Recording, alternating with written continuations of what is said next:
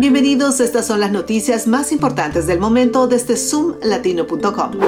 Según nuevas estimaciones de los Centros para el Control y Prevención de Enfermedades, casi uno de cada cuatro adultos y adolescentes mayores en Estados Unidos aún no habían contraído COVID-19 hasta finales del año pasado, mientras que el 77.5% tenía anticuerpos de al menos una infección anterior. Estas cifras se basan en los resultados finales de los estudios a nivel nacional de la CDC sobre los anticuerpos en estadounidenses mayores de 16 años.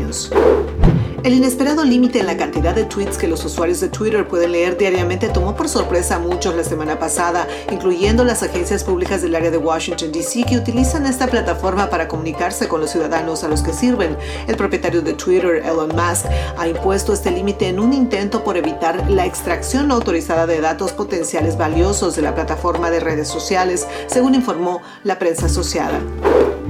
Y nos vamos hasta El Salvador, donde nueve empleados de la Corte de Cuentas de la República fueron arrestados el 5 de julio, según informó la Fiscalía General de la República. Entre los detenidos se encuentra Ismael Pereira Vázquez, director de la sede regional de la CCR, quien es acusado del delito de incumplimiento de deberes. Según la Fiscalía, estas personas se aprovechaban de sus cargos para omitir datos e información relacionada con diferentes auditorías realizadas en varias alcaldías de la zona oriental.